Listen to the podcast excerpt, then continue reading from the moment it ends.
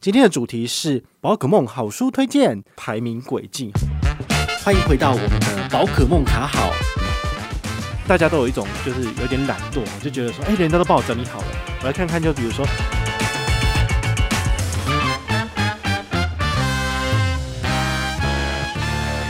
嗨，我是宝可梦。今天呢，又来到了我们每周三的单元，好像已经有点固定，就是。呃，如果没有什么主题要讲的话呢，就跟大家聊聊我最近看的书哦。那前一阵子我买了一本书哦，这是方言出版集团的排名轨迹哦，这个还蛮有趣的哈，因为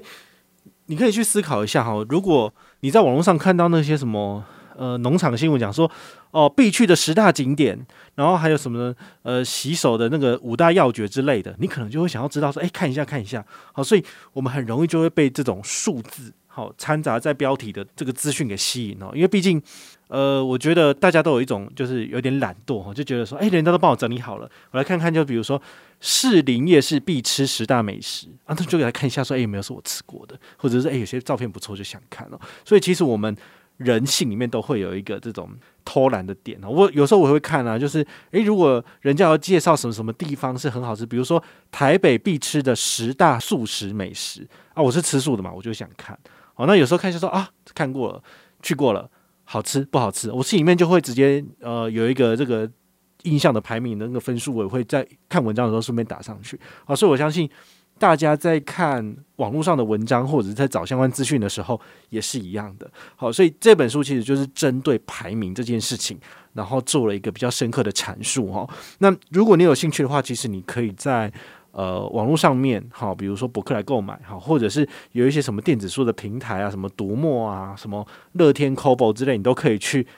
下载。那你这样的话，你其实不需要真的买书，你只要下载，你就可以直接阅读了。好，这也是蛮方便的一件事情。好，如果疫情的关系，你当你会害怕就是呃拿到的书有病毒，那你就直接就是自己买那个电子阅读器，然后你就直接在网络上面看也可以哈，或者是直接在自己的阅读器上面看是 OK 的。好，那我们今天来聊就是三个主题，第一个主题就是人为什么那么需要排名哦，比如说。呃，我很常做这个所谓的观众票选排行榜，哈，今年已经做到第四届，今年要做第五届，所以其实已经连续做四年了。然后我发现大家都很喜欢，就是回复意见，好，之前都是只有几百人参加，但现在都已经超过一千多人参加了。也许他的母数不够，哈，但是我觉得其实群众的回复是有归纳性，好，这个归纳性就是说，什么东西普遍是好的，其实最后就会有一个趋势出来。好，那这个观众票选排行榜，其实我觉得在背后。揭示的意义就有点类似，是我觉得今年最好用的卡片，我最喜欢的卡片，对消费者最 generous、最无私的银行是哪一家？最后就会选出来。那通常也都是该年度就是最受欢迎、回馈最好的这个信用卡这个银行出来哈，这也很好啊。其实可以让大家就是有一个参考的标的。那甚至是将来如果有一些第二名或第三名，哈。这些银行，他想要成为市场上的第一把交椅，他都可以借由这些资讯，然后来参考，并且订定政策。好，这是还不错的。好，有时候我会替银行做排名，比如说我之前在 Light Day 的节目也有讲过，就是诶最不推荐的数位账户的五大排行榜。好，Number 一二三四五就讲出来，或者是医院刷卡该用什么卡比较好。好，Number 一二三四五我也就做出来了。好，所以这种排行榜的部分其实是。大家都非常去喜欢的这个东西，那包括今年的时候，我也其实有针对这个很多的主题做过排行榜，比如说疫情下的省钱经济学，好，针对水费、电费，然后美食外送啊，然后我们自己的网络购物什么都有做排行。那其实这个的事情就是可以让大家以最简单、最快速的情形进入状况，你甚至不需要去背诵或者是理解这些优惠。当你有下单或者是消费需求的时候来看这些贴文，好，来听我们的节目，其实你就知道了，好，所以这其实对大家来说是一个非常方便而且可以节省脑力的事情，因为就是有专家来帮你整理好了，好，或者是说你常常有在看一些什么财经频道，那有一些财经网红之类，他们就会分享说，哦，二零二一年上半年就不可错过的什么全职股，哈，或者是不可错过的什么金融股。那就会发现哦，什么玉山以前是第一名，然后就排到第三，或者是什么中信金啊，它的配发股利不够好，然后又往下排这些之类的。好，所以其实人就是有一个这样子的惯性，所以你只要看到人家有帮你做排名，就会不自由主的想点进去看哦。这就是排名很有趣的地方。好，那再来就是我们会帮别人做排名，那有没有人在帮我们做排名呢？啊，其实是有的。这是我们讲的第二个主题哈，到底是谁在帮我们做排名呢？其实就是财团法人的联合征信中心。你有没有去想过，你出社会之后的第一张信用卡，为什么你办得下来？那是不是就是因为呃，其实你在联合征信中心，尽管你没有什么借贷的资料，但是呢，你还是可以借由第一张信用卡来累积自己的信用评分。那甚至是你使用了信用卡三年、五年之后，你的缴款记录良好。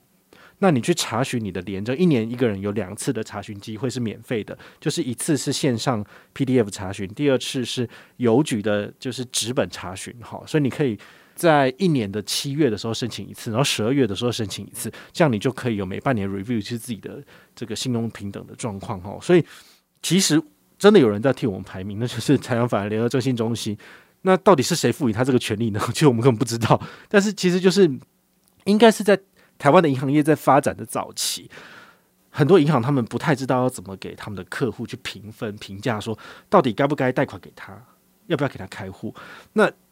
为了要解决这个问题，其实就是我们的中央就有发展出一个类似像国外的这种信评机构。那这些机构呢，它就会有一些基本的分数准则，然后呢，让这些银行去做参考。所以呢。呃，我们现在的评分制其实跟美国不一样。美国的评分好像最高是八百五十分，但是我们台湾最高是到八百分。那这个评分其实也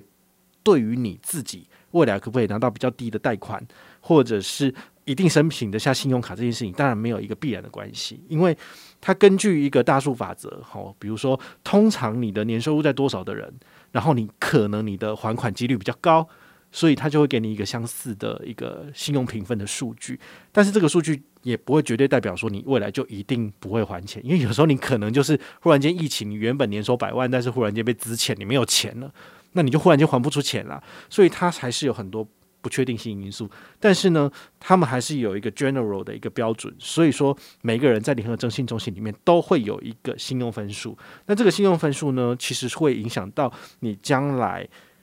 不管是做贷款，或者是申请信用卡，或者是开户，其实都是息息相关的。那你可不可以讲说，那我可不可以不要户小这个数字，不要混淆这个联征中心？当然不行啊，因为如果你要在这个社会上存活的部分，你一定会用到这个金融体系。好，那这个金融体系不论是开户还是使用信用卡，通通都是跟这个数字有关的。所以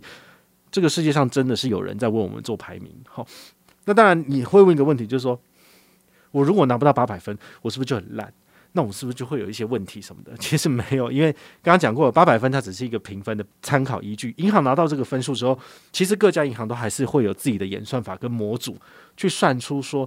你到底是不是他们想要往来的客户。所以这个数字，就算你从联征中心里面查到你是八百分，你也是有可能。调升额度被拒绝，你也是有可能办不下信用卡的啊！你不要问我为什么，因为各家银行本来就是会根据客户的属性，然后去决定要不要跟他往来。比如说之前讲过，台新银行它就是不喜欢，比如说那个保全业或者是殡葬业者，那你也不要问我为什么，这个就是他们自己内部行员就偷偷透露出来的。那当然他不会再对外承认，因为这是一个工作上的歧视嘛。那甚至你可以想想看，因为我在这本书有看到，他讲到说。这个他们美国的信用评分，甚至早期还有把这个所谓的地缘，也就是说你的邮递区号的部分，把它放进去，这叫做歧视。为什么？比如说你是黑人的那个区域的客户，好了，那基本上的话，你的经济水平可能比较低，那那边可能会有比较多混乱的事情，那你有可能比较容易遭受帮派的波及。在这种情况之下，你可能还不出钱，所以他们就比较倾向于不愿意借钱给这些。在相对的这个邮地区号里面的人，然后就是以地域性来做这个区分。好，那当然我不知道台湾的银行有没有这样做。比如说，你现在是在中和区，你是在永和，你是一区，所以他就不借钱给你，有这种情形吗？我不知道，但是有没有可能？没有人知道，因为这个银行的那个演算法的模组是他们自己内部的人才知道。好，所以银行有各种各式各样的那个评分的依据，然后最后他可以算出一个数字，就是说，诶，不好意思，因为信用评分不足，所以我们没有办法发信用卡给你。那很简单，就是他不想要跟你做生意，他不觉得需要把你成为他的客户。好，所以这是 没有办法，因为。排名嘛，就是这样子。当你的排名输别人的时候，他就不发卡给你，你就没有办法跟他往来了。好，所以这是蛮有趣的。像我在做那个观众票选的时候，很多时候就会有粉丝朋友，我就问他说：“为什么你给这个银行这么低的分数？”他就说：“因为他不发卡给我。”所以大家真的是非常的直观，就是这个银行他这么讨厌我，我也要讨厌他。所以这真的是大家都是直肠子，我就觉得。当你给我这样子的意见，我帮你念出来，其实没有帮助，因为没有人会去知道说为什么银行不核卡给你。那你如果你的信用评分有瑕疵，你有什么问题？你曾经只缴最低缴金额，所以让你的评分数字很难看，你也不会让我们知道。所以这种事情就会变得非常的主观。啊，看多了我就就是笑一笑这样子，哦，这是蛮有趣的。好，那第三个就是呃，这本书里面他有讲到一个主题，好，我觉得这个主题还蛮有趣的，它叫做谁握有这个排名权，谁就会有影响力哦。你你可以想一下哈，就是比如说陈时中他就是在记者会里面，他讲到说，好，我们先来为我们的国内的疫苗来做个排名，然后第一名高端疫苗，那这样是不是会抬升它的股价？这有可能，因为他是有影响力的人。好，所以这个是蛮有趣的哈。所以你们去想一下，到底谁在做排名？那他是不是就是有影响力的？那另外一个，再举一个例子，比如说很多的新闻业者，非凡很喜欢采访我，然后三立、民视。然后 TVBS、东森都很常来找我，这五家六家就是最常来找我的。那他们都问我说：“宝可梦，最近疫情的关系啊，有没有什么信用卡推荐？”那我就要讲一波出来。再来，比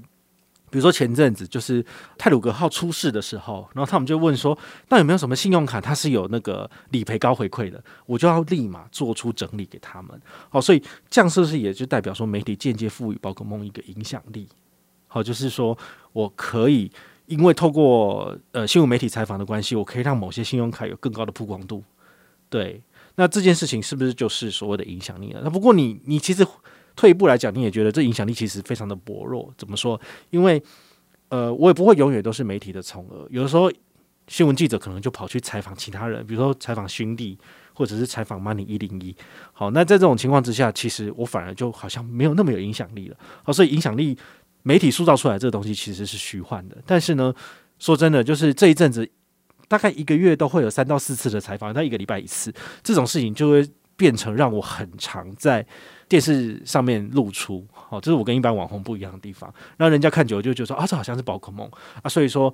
呃，你可能在路上会认出我，当然没有，这是很少的事情。但是呢，如果我在推广信用卡的时候，会不会有影响？可能就有了，因为有些人会觉得说，诶，我对这个人有印象，诶。那他的贴文又不小心被粉丝页就是推播出来，那你看了之后，你觉得诶，讲的蛮有道理，你就办卡了，这样是不是间接就让我赚钱了？哦，所以这个媒体的影响力到最后是怎么样变成一个收入入袋，其实就是一个这样子的流程。好，所以今天这一集也是蛮重要，就是跟你揭示说，到底谁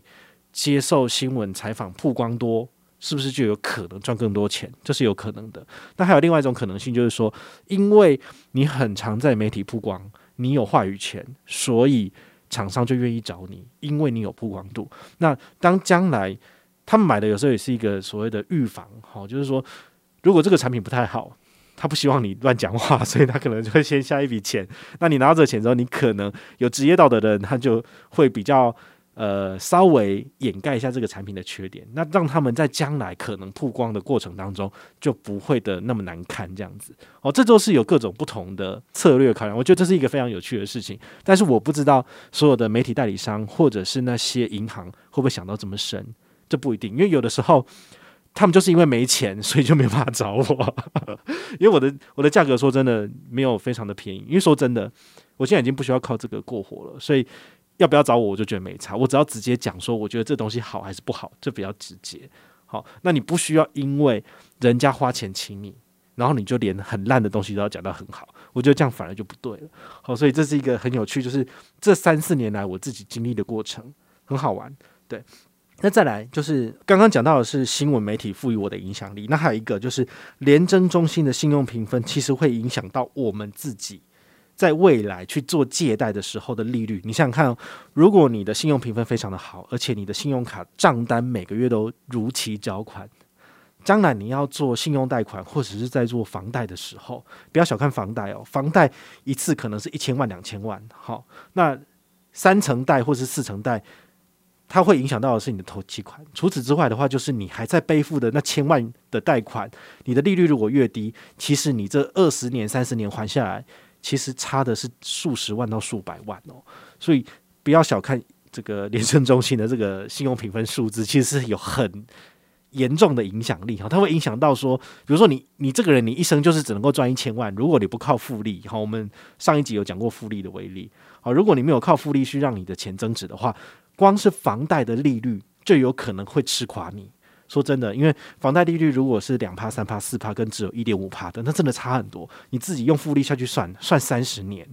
哇，那个数字不一样，因为我们算的是每个月存五千块，存了三十年，你可以拿到五百万左右的复利。但如果你的房贷利率是八趴，好了，哇，那这样往回推就很恐怖了，你知道吗？哦，这个数字你用 reverse 下去算，你就知道。所以，廉政中心是不是有影响力，对不对？好，所以就会变成说，它对银行有非常强大的影响力。这个就是这本书里面讲到的，谁决定排名的游戏规则，谁就能够掌控社会资源。好，那个金管会还有这个廉政中心，其实就是这个样子的存在。然后，那当然我的部分新闻媒体采访我，其实我没有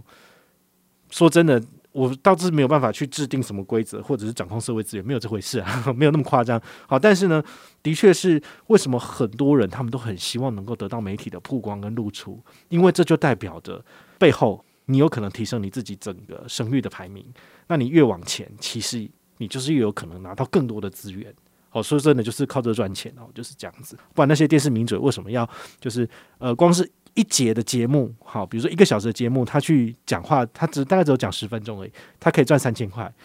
说真的，你去上节目赚三千块不是很多，但是他拿到的是什么？是无形的流量。好，那个流量的话，就是虽然说现在电视式微了，好，但是电视还是有人看，然后电视也会同时放到 YouTube 上面去，它可以触及到更多的群众。好，所以为什么？当你有机会可以上任何的平面媒体，或者是网络媒体，好，是传统的新闻媒体，你都一定要把握机会。安迪沃霍讲过，每个人一生中至少有十五分钟可以发光发热，这可能就是你的其中的两分钟。好，这个一定要把握，因为这会对你的未来绝对是有正面的影响。但是希望不是因为负面的社会新闻而上去，这样的话就不太好。比如说什么鲑鱼梦那个 之前那个鲑鱼之乱。现在想起来是非常的夸张，然后他整个过去的黑历史都被挖出来了，好，那这基本上就是一个负面的做法，这样子。好，那最后我再举一个例子啊，就是谁握有排名谁就有影响力。最明显的例子就是 Google。好，在 Google 真正壮大以前，其实大家在网络上面找资料很难找，但是因为 Google 这个搜索引擎的关系，它把所有的网站做了一个 page ranking，好，就是做了一个排名的部分，让你可以在很短很短的时间里面去找到你要的资讯。他们其实很厉害。好，那现在大家最常做的第一件事情，可能都是把关键字喂 Google，叫做喂狗，那你就可以达到答案。好，我觉得这是很微妙的。比如说，像我们信用卡部落客好了，我们写的文章要够好，要符合 SEO 的规则，我才能够在第一页到第二页之间被你找到，那你才有可能去。比如说，看到我的文章，间接从我这里办卡，我才能够获利。好，其实它的规则演算法是这样，所以我们是不是就是依赖着养人鼻息，就是养就是 Google 的这个演算法？其实事实上是这样，没错的。那 Google 的演算法，它其实呃有的时候它设计出来这样的规则，然后很多人就会试着想要提升自己的排名，然后去做了一些不符合规则的事情。比如说，呃，他会希望说，如果我的这个网页能够被其他很多的网站曾经提过，并且超连接进来，那它可能就是一个 ranking 的分数比较高的一个可能的算式。那被人家知道之后，人家都疯狂的，就是大家在彼此的文章里面，这些部落客们就是不断的做那个超连接引来引去，那借此来提升大家的这个所谓的排名嘛。好，那 Google 后来知道这件事情之后，他他就把这个取消或者改了规则。那所以大家常用的这一招就不管用了。这个就是所谓 Google 它有一个所谓的制定规则的权利。好，因为它目前也是最有影响力的搜寻引擎嘛，就是这个样子。那这些部落客就苦哈哈了。哦，所以真的我觉得回到源头，就是你必须要不断的去产出真的好的作品。那你就不怕，就真金不怕火炼，你就不怕说他不断的去改 SEO 怎么样？那你的东西就能能够持续在很前面被大家看到。所以，呃，回到我自己的部分，我自己写的布洛格其实不是每一篇文章都会是搜寻最前面的。好，因为世代的演变，其实现在有的时候大家获取资讯的来源不见得是搜寻的，会从粉丝页或者从 IG 里面去看到，所以变成说这些呃这么多的平台你都要去经营，其实还蛮累的。对啊，那你就根本就不用上班，你就做这些东西，你产出这些文章内容那就够了哈。所以有的时候是还蛮累人的一件事情，但是我觉得，嗯，分享自己的所知所学，然后让人家有所收获，这是很重要的一件事情。赚钱这件事情反而是其次，因为当你真的不需要那么营营汲汲于赚钱的时候，你做的事情其实你会比较开心、比较快乐。好，所以这个《PageRanking》这本书我是还蛮推荐大家去看一下，因为你可以从他在讲这些事例的过程里面，你去思考你是不是有受到这个排名的影响，做了不同的行销，或者是做了不同的消费决策。哦，甚至你原本可能想要办 A 卡，但是看了别人的排名之后跑去办 B 卡的这种事有没有可能？我相信是有可能发生的。好，所以这个排名真的是赋予非常大的影响力。好，这个你真的可以去思考一下。然后也因为排名这件事情真的无所不在，好，所以我也要请大家就是你要当心哦，你看到的事情不会是事实的全貌。比如说，呃，宝可梦很不喜欢台新银行，所以我的排名里面都看不到台新银行。那你觉得这样合理吗？这是不合理的。不过呢，我最近没有分享台新的原因，不是因为我讨厌它，而是因为他们最近的卡片其实都弱一波了，好，都弱化一波了，好，所以我是希望他们更好啊。如果他们的产品真的有那种什么呃五趴回馈无上限哦，那种卡片我一定会介绍了。因为我说真的，就算我没有靠这个赚钱，他也应该要让你们知道，因为他真的是很好的回馈。但是现在很少银行敢出这种东西啊，这就是绝对是。亏钱亏本在做的哈，那台新他们这么计算的这么精明的商业银行，他不太可能会去推出这种所谓的回馈无上限，然后无限制门槛，然后没有没有一堆限制的部分，它一定都是有的。比如说玫瑰 Giving 卡，就是你只能够在五六日好去刷，好就是国定假日、节假日的时候刷才有，礼拜五没有，节假日你看六日，所以一个礼拜七天里面你只有两天可以刷。有的时候比如说端午节，然后你可以再多刷一天，就三天。那他们其实算得很精明啊，好，所以这个时候呢，我就我就我就会特别跳出来提醒大家，因为银行本来就不是吃素的，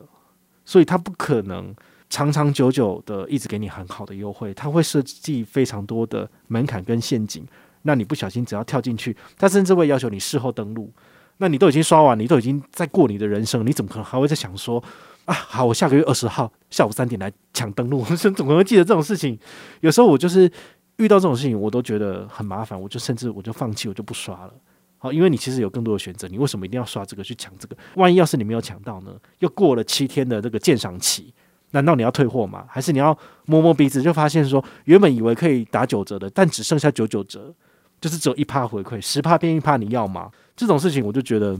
得了吧，我才不想要跟这些银行斗，我觉得这样就算了。所以我自己在看这些信用卡的权益优惠的时候，我会特别把这些陷阱挑出来。那台新银行的确是近期非常非常精明的银行，好，所以我不是在诋毁他或者是讨厌他，而是他们的法律或者是他们自己的团队顾问，他们其实算得非常的仔细。那消费者要从里面去拿到优惠是难难度比较高的，那这种东西我就不会推荐给我们一般的普罗大众，因为你很有可能会因为某一个小小的失误你就拿不到回馈。